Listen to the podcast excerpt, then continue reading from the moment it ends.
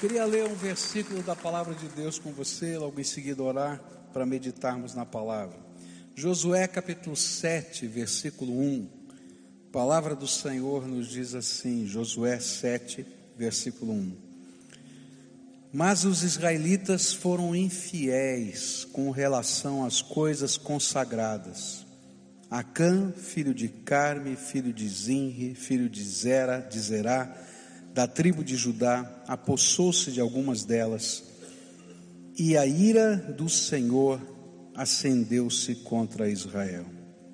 Ó oh, Pai, nesta hora, quando vamos continuar a estudar a tua palavra, que começamos a estudar hoje de manhã, que o Senhor continue a falar conosco, que o Senhor abra os nossos olhos espirituais, os nossos ouvidos, e Senhor, naquilo que estamos arraigados, naquilo que estamos, Senhor, quem sabe plantados de modo negativo, que o Senhor esteja desarraigando, arrancando essas raízes e transformando a nossa vida, Pai. Quero te pedir, Pai, que o quebrantamento do Senhor possa ser sentido nesse lugar pela presença do Teu Espírito que a nossa alma seja conturbada, chacoalhada, de tal maneira que possamos perceber que o Senhor fala conosco. É aquilo que eu oro em nome de Jesus. Amém e amém. Você pode sentar-se. Nós começamos a estudar esse texto pela manhã e pela manhã aprendemos um pouquinho da história de Acã que eu queria relembrar para a gente continuar. Acã era um soldado do povo de Israel, da nova geração, daqueles que acreditavam que Deus lhes daria a terra prometida. E a gente pode perceber na Bíblia que a geração antiga que não acreditava já tinha morrido, porque eles não acreditaram no milagre que Deus faria. E ele não apenas acreditava, mas como ele tinha presenciado os milagres de Deus. Ele foi a geração que cresceu vendo o maná cair todo dia, a água brotar da rocha quando eles precisavam, que viu o, o rio Jordão ser aberto pelo poder de Deus, que quando eles estavam diante das muralhas de Jericó e não sabiam como as muralhas iam ser derrubadas, o Senhor as derrubou diante dele, e ele viu tudo isso. Então podíamos dizer que Acã era alguém que conhecia a Deus e o seu poder. Mas o que talvez Acã não entendesse é quão sério é diante dos olhos do Senhor a nossa infidelidade. E por isso o ensino central deste capítulo é cuidado com a infidelidade a Deus. E é importante a gente lembrar um pouquinho da história que está por trás eles estavam diante da muralha de Jericó, uma, alguma coisa intransponível, e então o anjo do Senhor vem com a estratégia para que essa estratégia marcasse o milagre e não a vitória de Israel. E a estratégia era a seguinte: durante sete dias, o povo deveria marchar ao entorno das muralhas, de tal maneira que estivessem a uma distância razoável que as flechas não os atingissem, todos em silêncio, e quando terminasse a marcha, os sacerdotes tocariam as trombetas. E no sétimo dia, eles deveriam fazer sete vezes isso. E na sétima vez, quando tocassem as trombetas, todo o povo deveria gritar. E então, gritando, as muralhas iam cair, e no lugar em que cada soldado estivesse, ou seja, as muralhas estavam cercadas pelo exército, no lugar em que a muralha caísse, cada soldado deveria invadir a cidade por aquele lugar, ou seja, todos os cantos da cidade seriam invadidos simultaneamente. Mas havia uma recomendação, e a recomendação era que tudo naquela cidade seria destruído. E toda prata, ouro, bronze, ferro deveriam ser entregues na tesouraria do tabernáculo como consagrado ao Senhor. Isso a gente vai encontrar em Josué capítulo 6, versículos 18 e 19. E havia também uma, uma advertência. E essa advertência é: se eles fossem infiéis ao pacto que Deus estava firmando com Israel, eles não receberiam as bênçãos prometidas, mas receberiam as maldições ou as desgraças da cidade de Jericó sobre a vida deles. E esse então era o pacto que Deus estava firmando com eles. Jericó é conquistada, há uma festa de louvor, todo mundo está cantando, está adorando a Deus pelo milagre, e aí então eles decidem continuar a jornada. E continuando a jornada, então agora o alvo é a cidade de Ai, uma pequena cidade, não tão fortificada, muito menor do que Jericó, a ponto que os espiões voltaram dizendo para eles assim: Olha, não precisa mandar o exército, deixa o povo descansar para uma batalha maior, manda só 3 mil soldados. 3 mil soldados é mais do que suficiente. E eles vão lá e sofrem a maior derrota de toda a conquista. Uma cidadezinha pequenininha os derrota, 36 homens são mortos e eles batem em retirada desesperados. E aí então surge um sentimento ruim no meio do povo, que é revelado na oração que Josué faz junto com os líderes do povo na presença de Deus no capítulo 7. E essa oração é, em resumo, o seguinte: por que Deus, o Senhor fez isso conosco? Por que Deus, o Senhor permitiu essas coisas com a gente? Por que Deus? Agora todo mundo vai saber que nós somos o que somos, fracos. Naquela época Israel não tinha nem a tecnologia do ferro. Não sabia nem como produzir ferro. As suas armas, você pode imaginar como eram? Eram as que eles conseguiam roubar ou conquistar do inimigo, ou ainda eram pedaços de pau, pedra e assim por diante. E eles sabiam que a única coisa que os permitia invadir a terra era o temor de Deus que estava no coração do povo. E na oração Josué vai dizer assim: Deus, agora eles não vão temer mais e vão começar a fazer alianças. E se esse povo fizer alianças contra nós, nós estamos perdidos. Por que, que o Senhor fez isso conosco? E aí então Deus começa a responder essa oração. Ele diz: Porque vocês pecaram. E aí começa a explicar uma das coisas que a gente vai estar estudando aqui, que ele começa a nos dizer quais eram as lições que a gente pode aprender com relação à infidelidade. A primeira lição que a gente aprendeu hoje pela manhã é que é o sentido para Deus de infidelidade.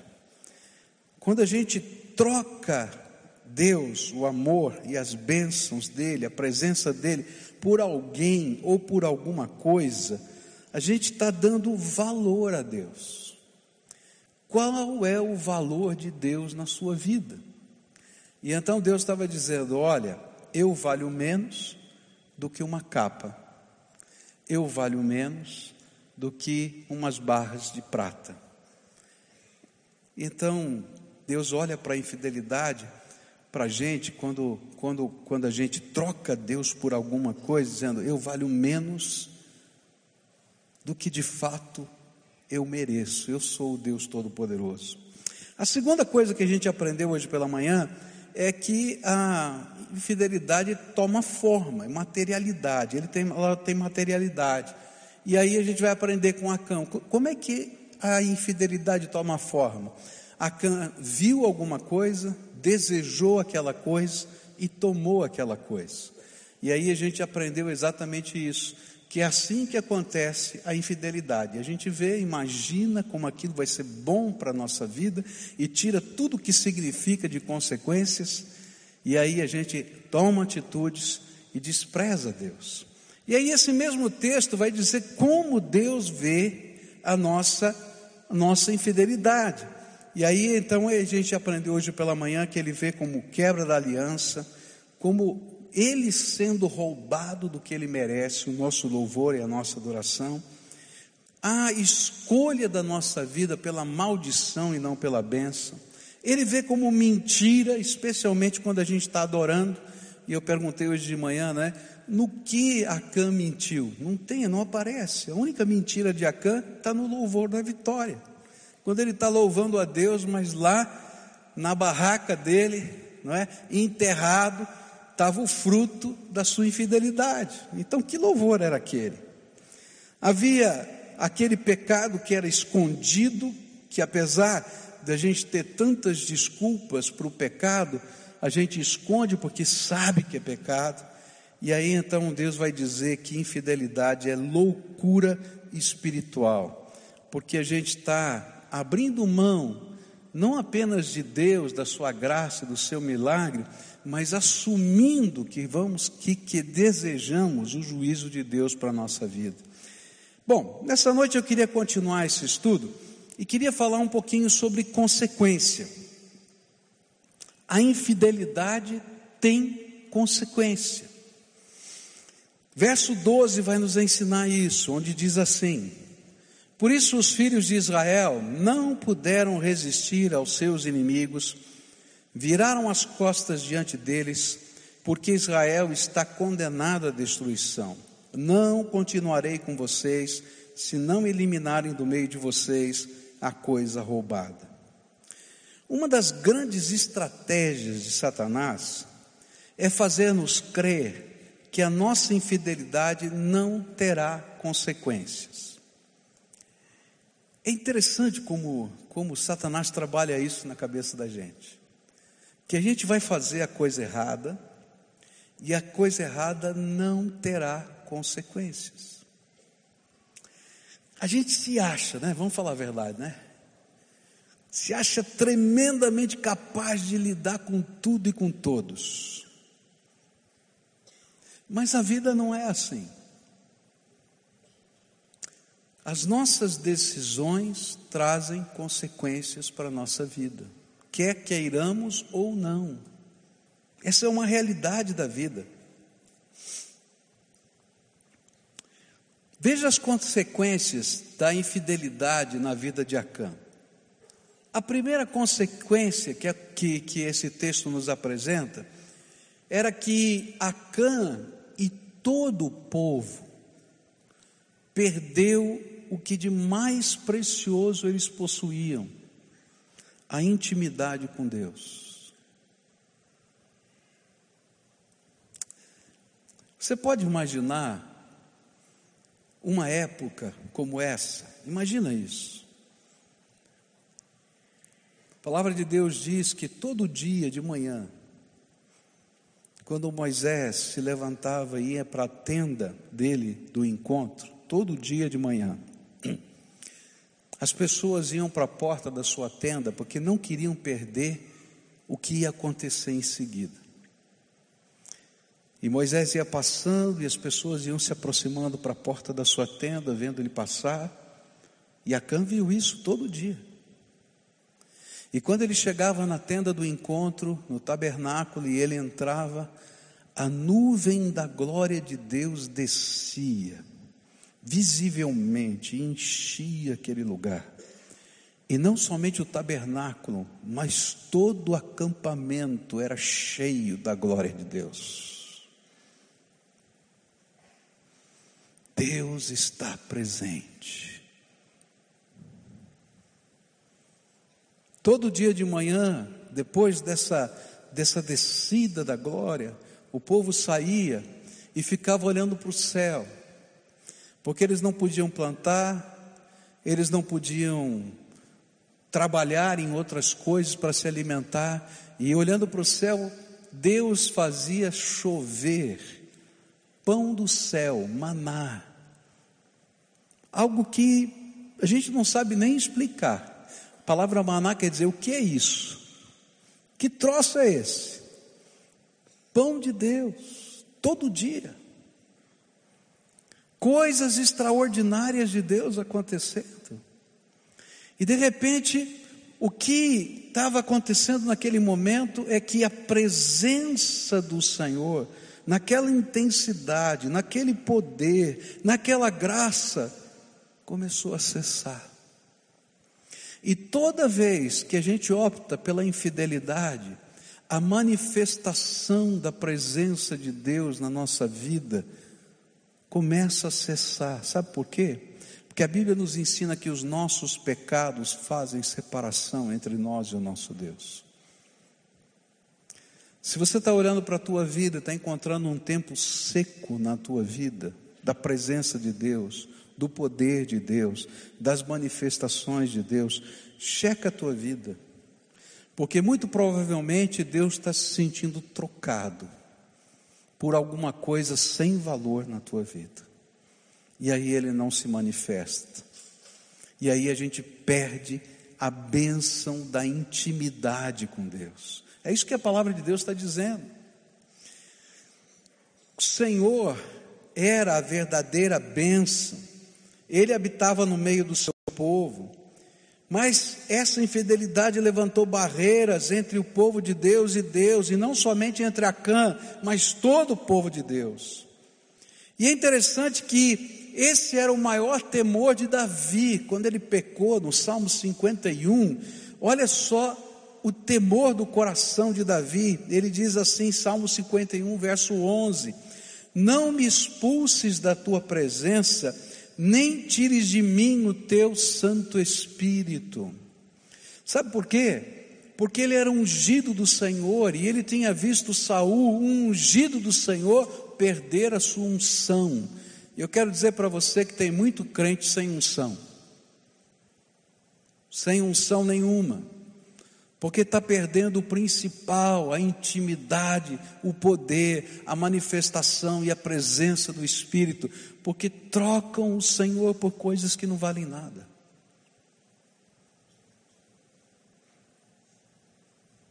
A infidelidade nos faz perder a unção. Segunda coisa que esse texto vai nos dizer como consequência, e essa para mim é fortíssima.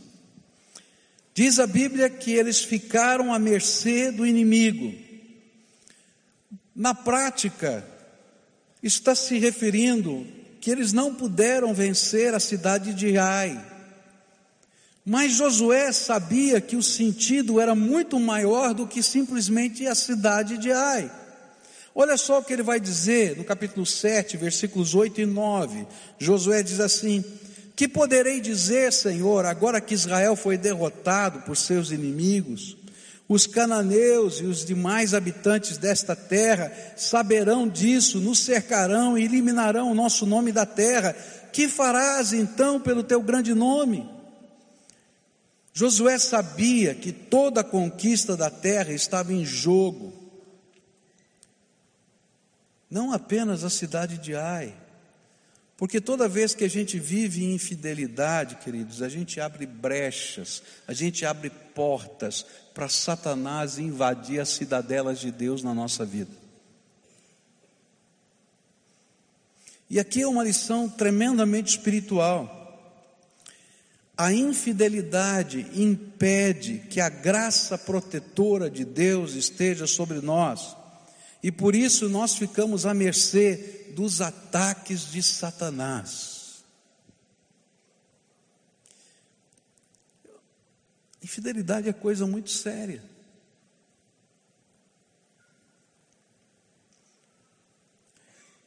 Deus nos fez uma promessa que se encontra em 1 João 5,18: diz assim: Sabemos que todo aquele que é nascido de Deus não vive em pecado, antes aquele que nasceu de Deus o guarda e o maligno não lhe toca. Louvado seja Deus. Satanás não tem poder de tocar a nossa vida. Porém, quando você está em pecado, você abriu a janela por onde Satanás pode entrar. E aí a infidelidade abre as portas para que o inimigo nos assole. Isso é uma coisa tão séria, mas tão séria, que a Bíblia vai ensinar para a gente que quando alguém ouve a palavra de Deus, alguém que conhece o Evangelho, e endurece o seu coração e continua em pecado, mesmo quando ele é advertido, primeiro por uma pessoa amiga que diz: Olha, tua vida não está bem. Depois, quem sabe, por um grupo de pessoas amigas que dizem: Olha, toma cuidado, esse não é o caminho do Senhor. E mesmo quando a igreja, de alguma maneira, diz para ele: Olha, toma cuidado, esse não é a conduta, nem o jeito de Deus. A Bíblia vai ensinar um negócio muito complicado, que às vezes a gente entende errado. Ele diz assim: olha, agora o que vai acontecer no mundo espiritual é que essa pessoa vai ser entregue a Satanás para destruição da carne, para que, quem sabe, no último dia, através do arrependimento, ele possa ainda ser salvo.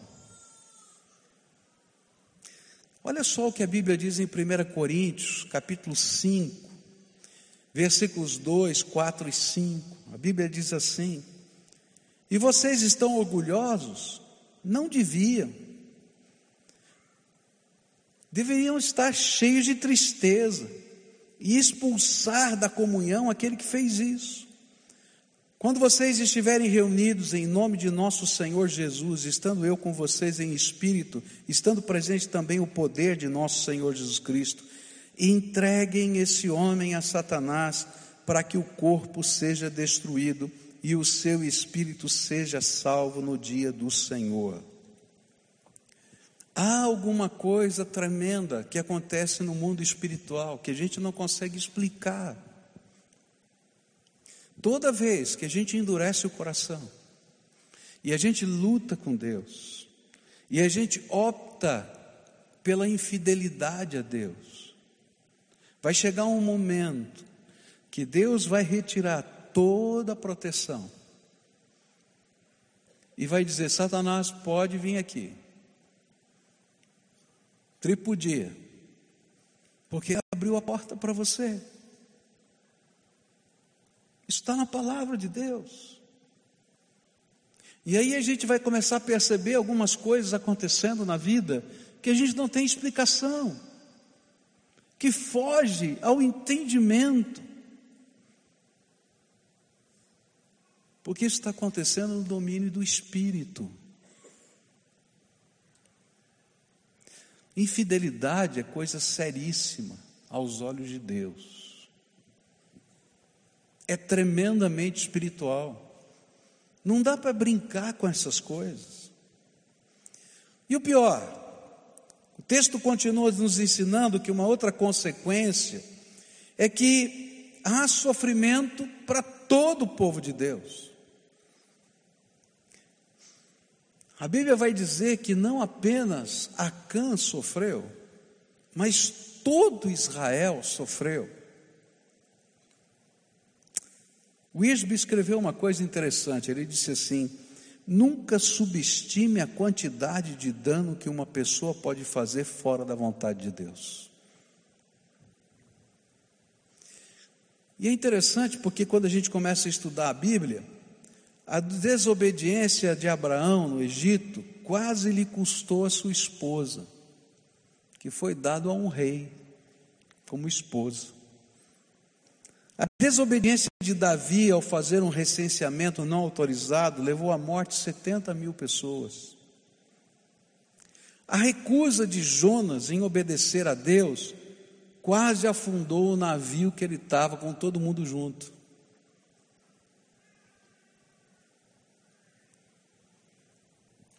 Às vezes a gente imagina que a nossa infidelidade é problema só nosso.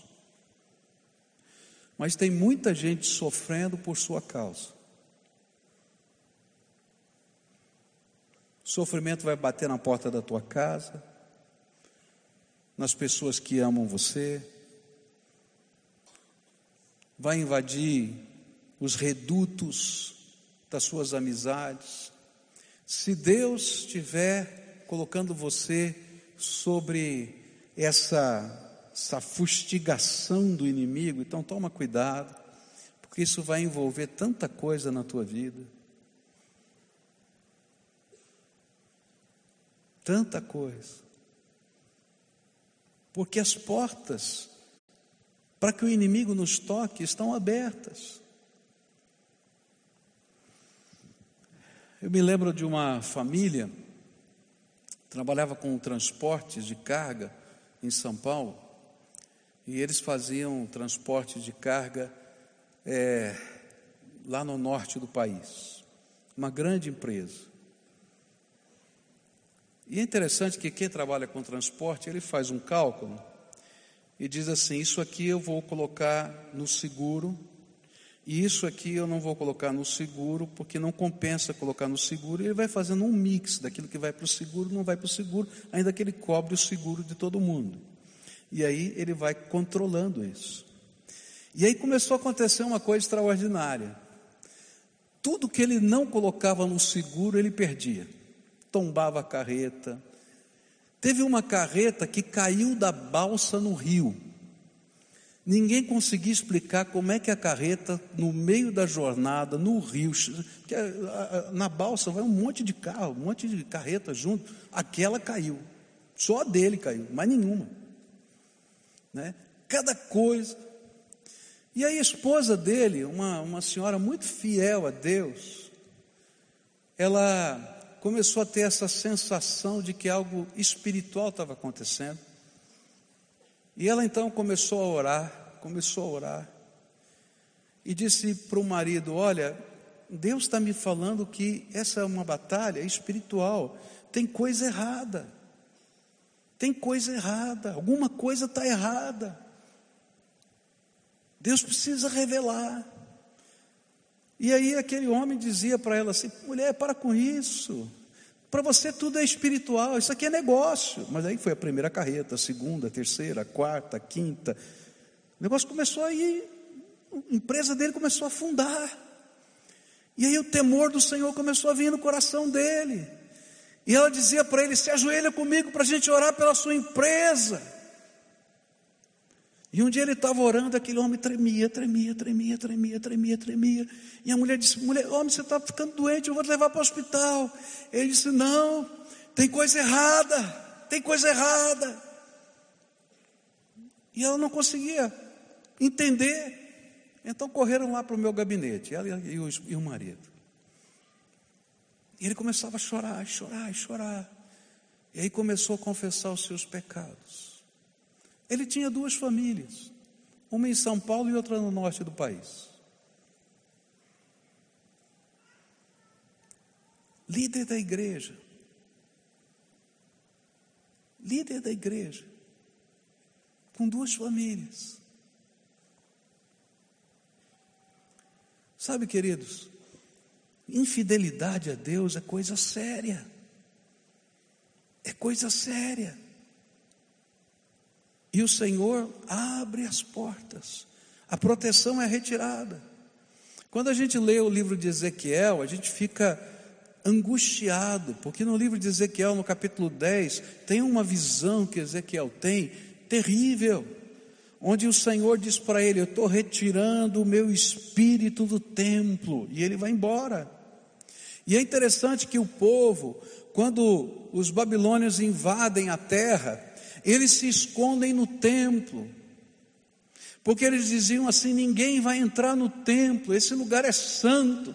Se as pessoas que tocavam na arca morriam, quanto mais esses impuros que chegarem aqui.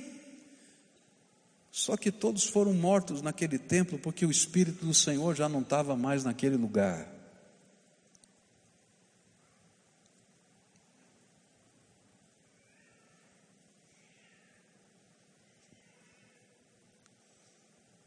Cuidado.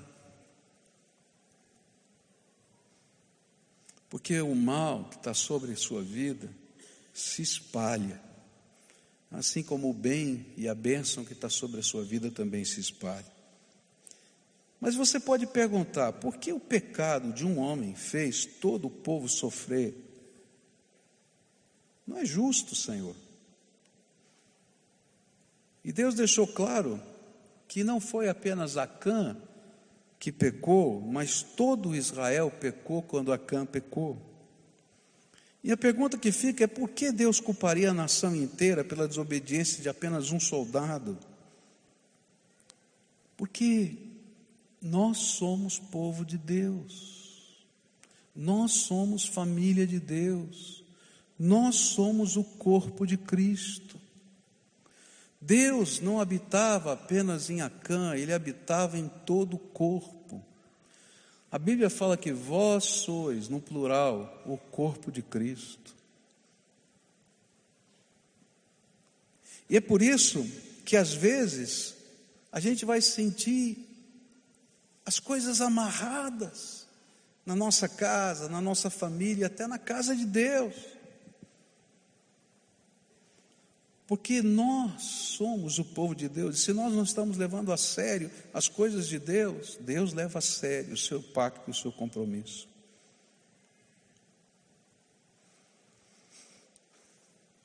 O que Deus estava ensinando é que qualquer um que desobedecesse a Deus destruía o acampamento e contaminava toda a comunhão e todo o relacionamento do povo com o Senhor. Daqui a pouco a gente vai celebrar a ceia do Senhor. E é interessante que a ceia do Senhor vai nos lembrar exatamente isso. No dia em que Jesus instituiu a ceia, ele não pegou vários pães, como a gente tem aqui na mesa, vários pães. Ele pegou um pão só e começou a partir em vários pedaços e deu um pedacinho para cada um dos seus discípulos. E ele disse, ilustrando, você imagina essa cena acontecendo, ele pegando um pão, um pão só e repartindo. Ele disse assim: Isto é o meu corpo. Sabe quando o corpo de Cristo está completo? Quando cada pedacinho se une outra vez. E é por isso que lá em 1 Coríntios a gente vai aprender que antes de comer desse pão e beber desse vinho, a gente tem que discernir o corpo. Não é o pão, é essa comunhão do Espírito que está aqui entre nós, a presença de Deus, o poder de Deus. E se a gente não tiver esse discernimento, a infidelidade abre brechas na nossa vida mas gera sofrimento em muita gente que está ao nosso lado. Para muita gente que está ao nosso lado. Eclesiastes 9,18 vai dizer para a gente: um só pecador destrói muitas coisas boas. Por isso, não pense que a sua infidelidade é coisa privada, porque a sua vida, decisões, afetam muita gente. Lembra da história daquele homem?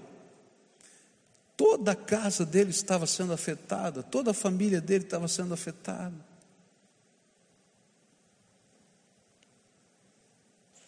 Uma próxima consequência do pecado vai aparecer nos versículos 14 e 18.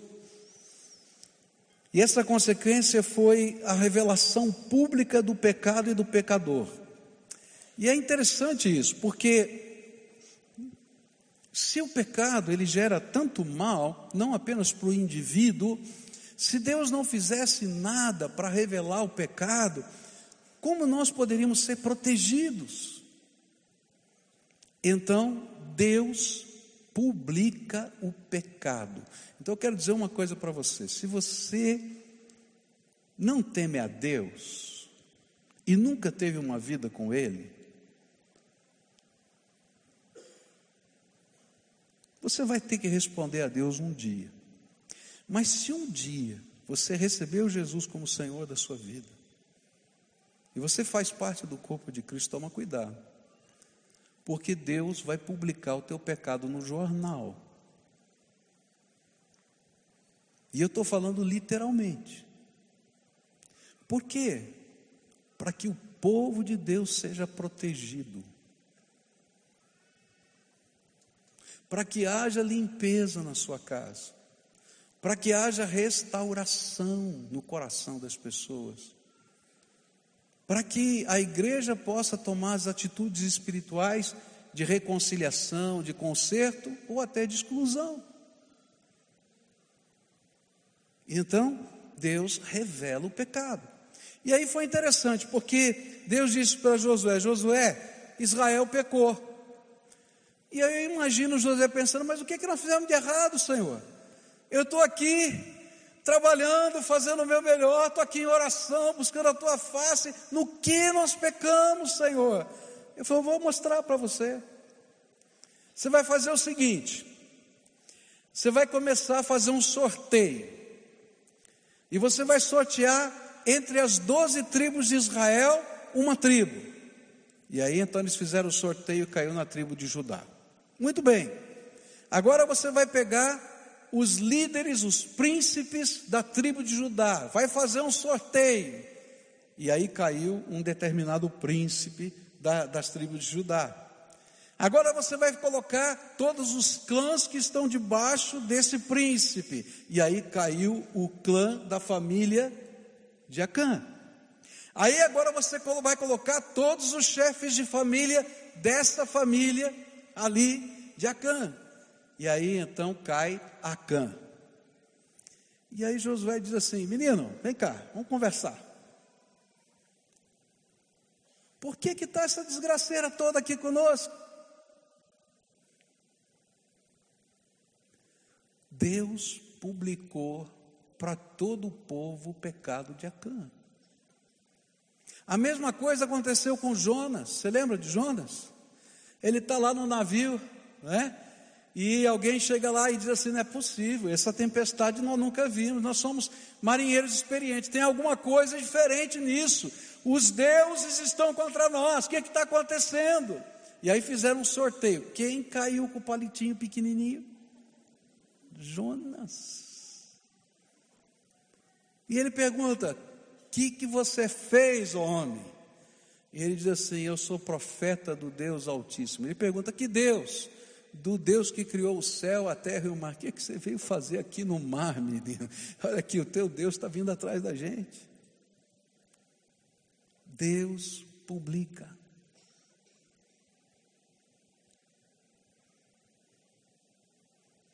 Sabe por quê? Porque é impossível esconder de Deus o pecado. Números capítulo 32, verso 23 diz assim: Porém, se não fizerdes assim, eis que pecaste contra o Senhor, e sabei que o vosso pecado vos há de achar. Eu posso esconder de todo mundo, mas Deus vai publicar no jornal para que haja arrependimento, transformação. Deus revela com o objetivo de produzir arrependimento, transformação de vida, restauração da comunhão e bênção. Cuidado, porque Deus vai fazer publicar o teu pecado no jornal se não houver arrependimento no seu coração. Por isso, Davi vai dizer assim: Bem-aventurado aquele que se converte do seu pecado porque Deus encobre uma multidão de pecados. Mas quando ele não se converteu, Deus publicou no jornal do seu tempo o adultério de Davi, quando chegou o profeta e disse: Você é esse homem. É interessante que o Espírito de Deus confronta a nossa vida, e a gente escuta a voz de Deus no nosso coração, ele escuta a voz de Deus nas circunstâncias. Mas quando a gente endurece o nosso coração, porque Ele nos ama, porque Ele sabe o estrago que Satanás vai fazer na tua vida por causa das brechas que estão abertas, Ele publica.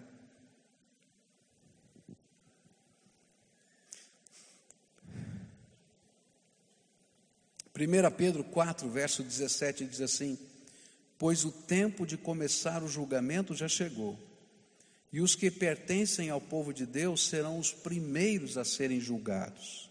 Se esse julgamento vai começar conosco, qual será o fim daqueles que não creem no Evangelho de Deus? Queridos, Deus está fazendo isso agora. Próxima consequência é condenação divina.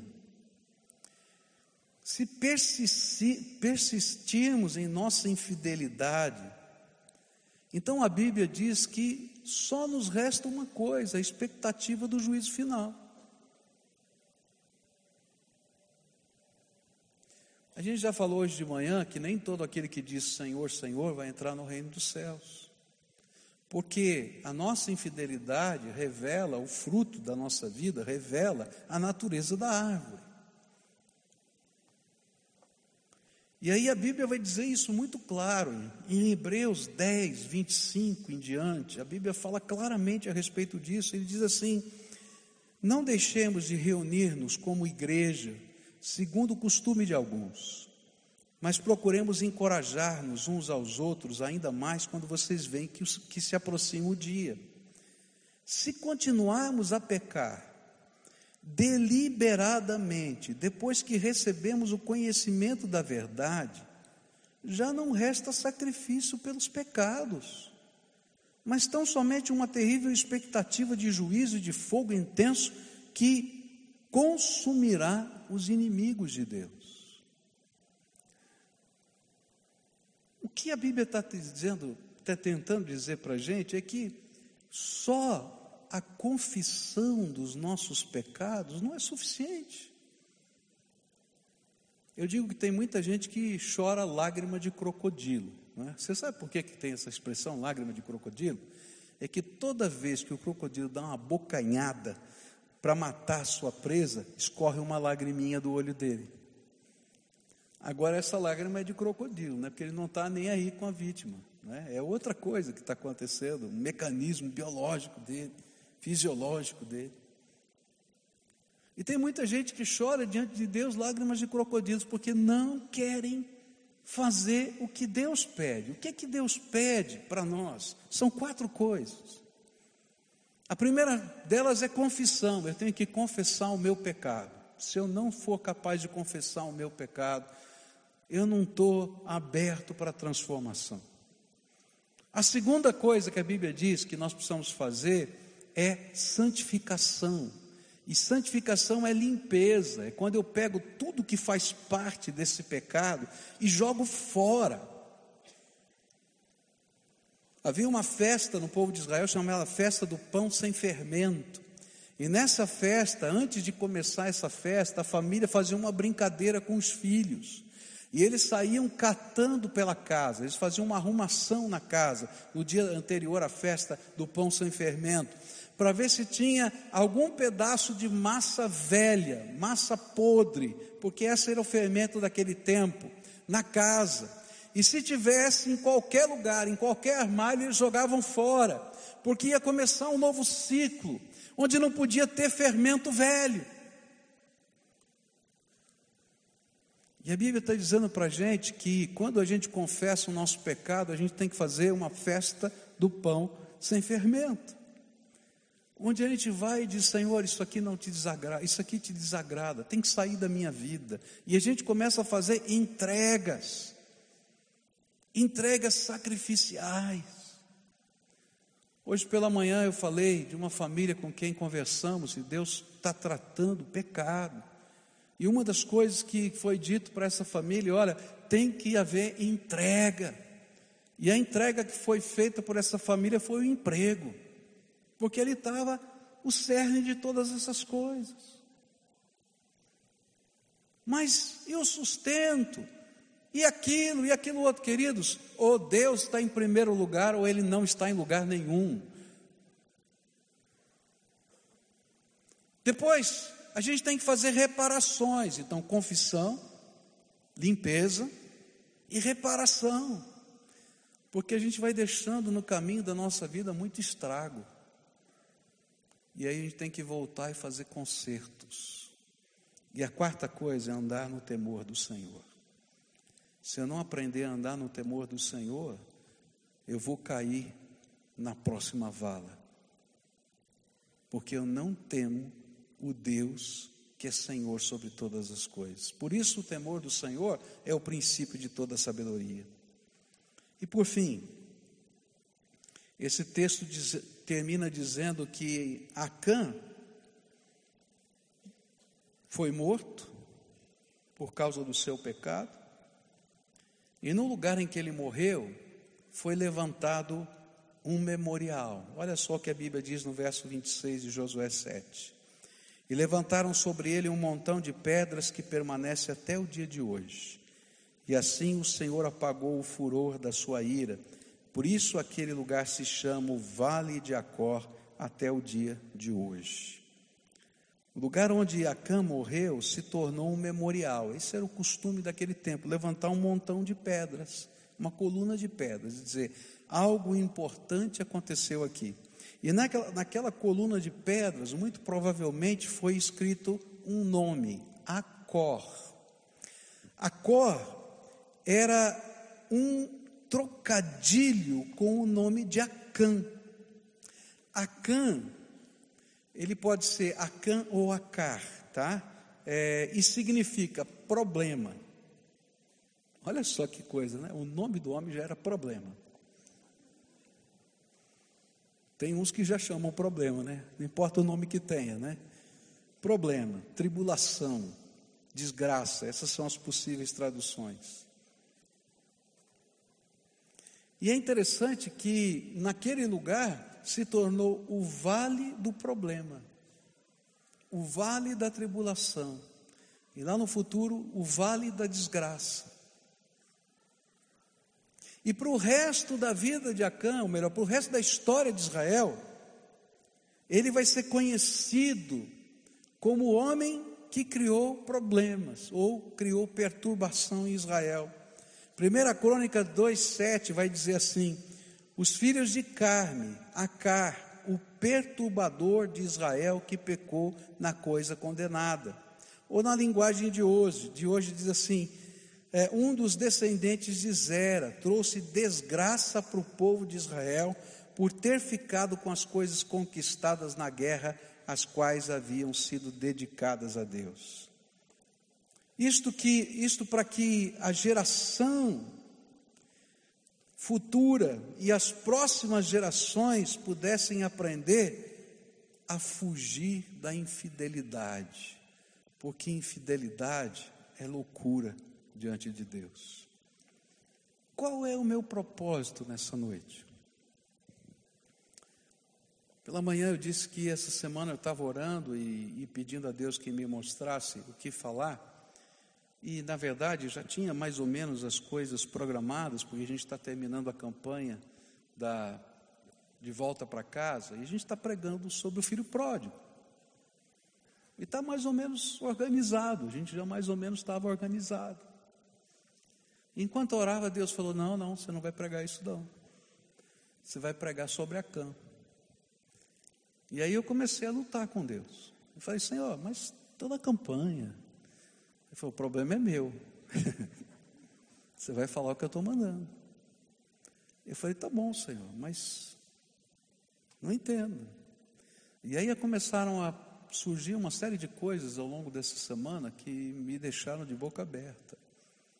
Porque Deus começou a revelar alguns pecados incríveis no meio do nosso povo. Aí eu disse: Ah, Senhor, estou entendendo. Ainda que eu não compreenda tudo. Porque tem muita coisa que ainda não foi revelada pela misericórdia de Deus na tua vida. Mas hoje o Senhor me trouxe aqui para falar para você não permita que o dia dessas consequências venham sobre você. Brincar com o pecado é abrir janelas para Satanás invadir a nossa vida. Toma cuidado com isso. Às vezes você tem janelas dentro da sua casa onde Satanás está entrando por ar para fazer destruição na tua vida e na tua casa. E o Senhor está dizendo para você: para com isso, feche essas brechas. Porque isso que você está fazendo é me trocar por essas coisas. E o que você está trocando é a minha bênção, o vale da graça, pelo vale da desgraça. Até quando? E nessa noite eu queria orar com pessoas aqui. Eu sei que nós vamos celebrar a ceia. Mas eu preciso orar com pessoas aqui. O Senhor está tocando a minha alma nesse sentido. Para a gente dar o primeiro passo, são quatro passos que Deus pede de você. O primeiro deles é confissão.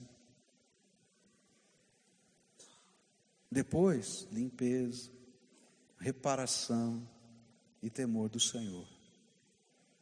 Mas hoje eu quero orar com pessoas que vão confessar a Deus seus pecados. Confissão. Senhor, eu ouvi a tua voz e entendi. E depois que a gente confessar aqui, eu vou fazer um ato de consagração, de santificação, onde a gente vai colocar diante do Senhor coisas, pessoas, lugares, coisas que estão escondidas debaixo da tenda, como estava lá em Acã. Ele diz: Chega, Senhor. Eu me lembro de um dia que fez isso num retiro de jovens da nossa igreja, jovens daqui. E Deus me falou naquele dia: olha, pode dizer que tem muita gente com droga aqui, aqui, aqui, nesse lugar. E aí começou a chegar gente para colocar a droga lá na frente. Tem muita coisa escondida, gente. Tem muita coisa escondida.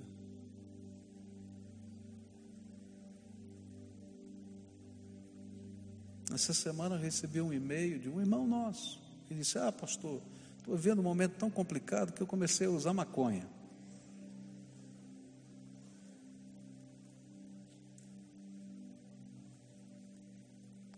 Eu não entendo isso.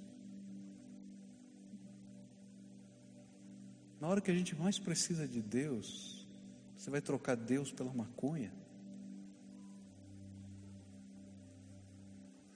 Então, se hoje o Espírito Santo de Deus está falando com você para confessar pecados, fazer entregas, sair daqui para fazer reparações e andar no temor do Senhor, eu queria convidar você para vir aqui à frente para a gente orar e deixar o Espírito de Deus fazer uma obra de limpeza aqui na nossa vida.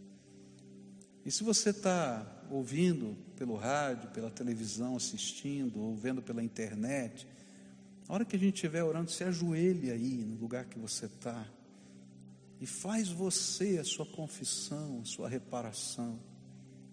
Mas não fica sozinho, vai procurar uma igreja, vai procurar um líder espiritual sobre a tua vida, vai se deixar pastorear. Porque às vezes a gente é tão cabeça dura que acha que não precisa ser guiado espiritualmente. E aí vai dar trombada. Então, se hoje o Espírito Santo de Deus está falando com você, vai saindo do teu lugar, vem para cá, eu quero orar por você. Vai saindo aí da galeria, aqui, aqui da frente, lá de trás, onde você estiver. Nós vamos orar ao Senhor juntos aqui. Pode vir, em nome de Jesus. Vem para cá. Quero orar com você hoje. Hoje é dia de limpeza. A gente vai sair aqui buscando, dentro da nossa própria alma, o que o Espírito Santo de Deus está falando para nós e consagrando, consagrando ao Senhor e acertando com Deus. Não troque Deus por uma capa. Não troque Deus por uma capa. Não abra, janela, não abra janelas da tua vida espiritual para o diabo tripudiar na tua vida.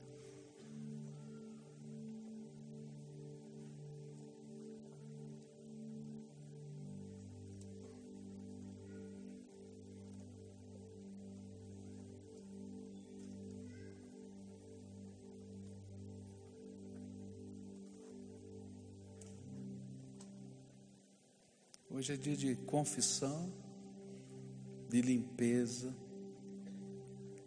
de restauração e de temor do Senhor. Esses são os passos que a gente vai dar. O primeiro é hoje, agora, a confissão.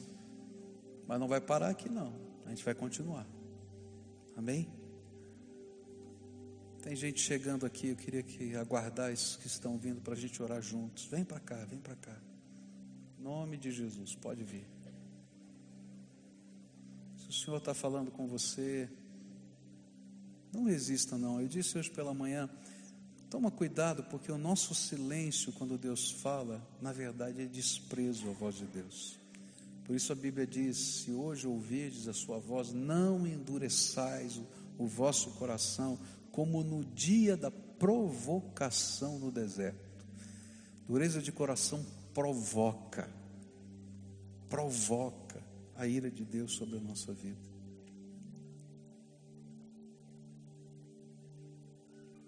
Ok.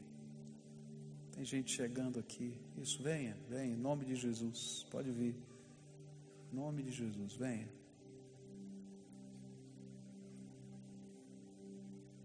Amém. Eu creio num dia novo que Deus está instalando aqui. Você crê nisso? Eu creio num dia novo, dia novo que Deus está instalando na vida de cada um aqui, tá?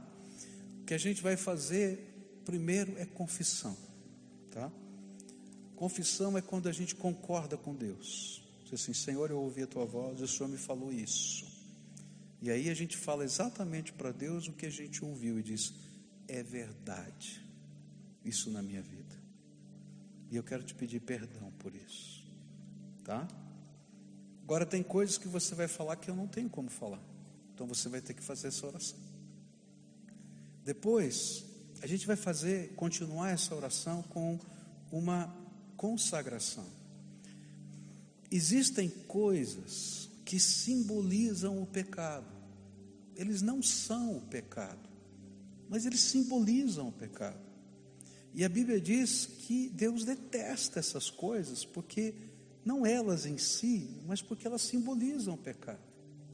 Por exemplo, tinha uma irmã aqui da nossa igreja que guardava na sua casa algumas coisas que eram valiosas, custosas, mas dos cultos que ela praticava no passado, na Umbanda.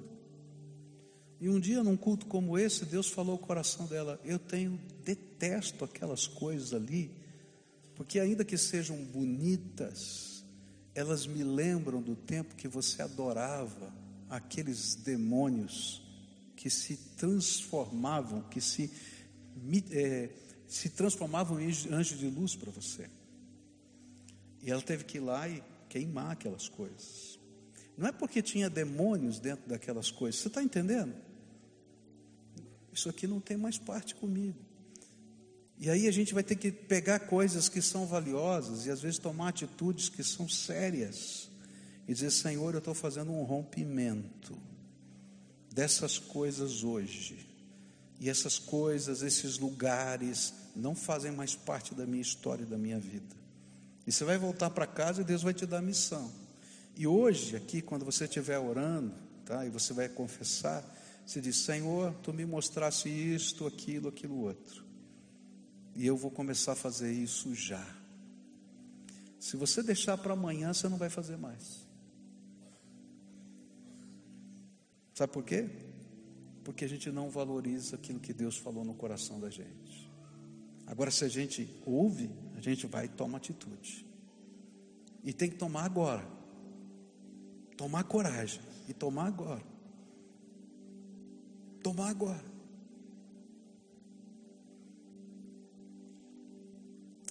Terceira coisa é reparação. E aí você vai pedir sabedoria para Deus. Como quando, de que jeito. Você vai pedir que Deus lhe dê sabedoria e vai começar a fazer a jornada de reparação. E tudo isso debaixo do temor do Senhor. Amém? Você concorda com isso? Concorda? Podemos orar por isso? Então curva a tua fronte e começa. Começa com a sua confissão. O que que você vai confessar? O que que o Espírito Santo revelou para você?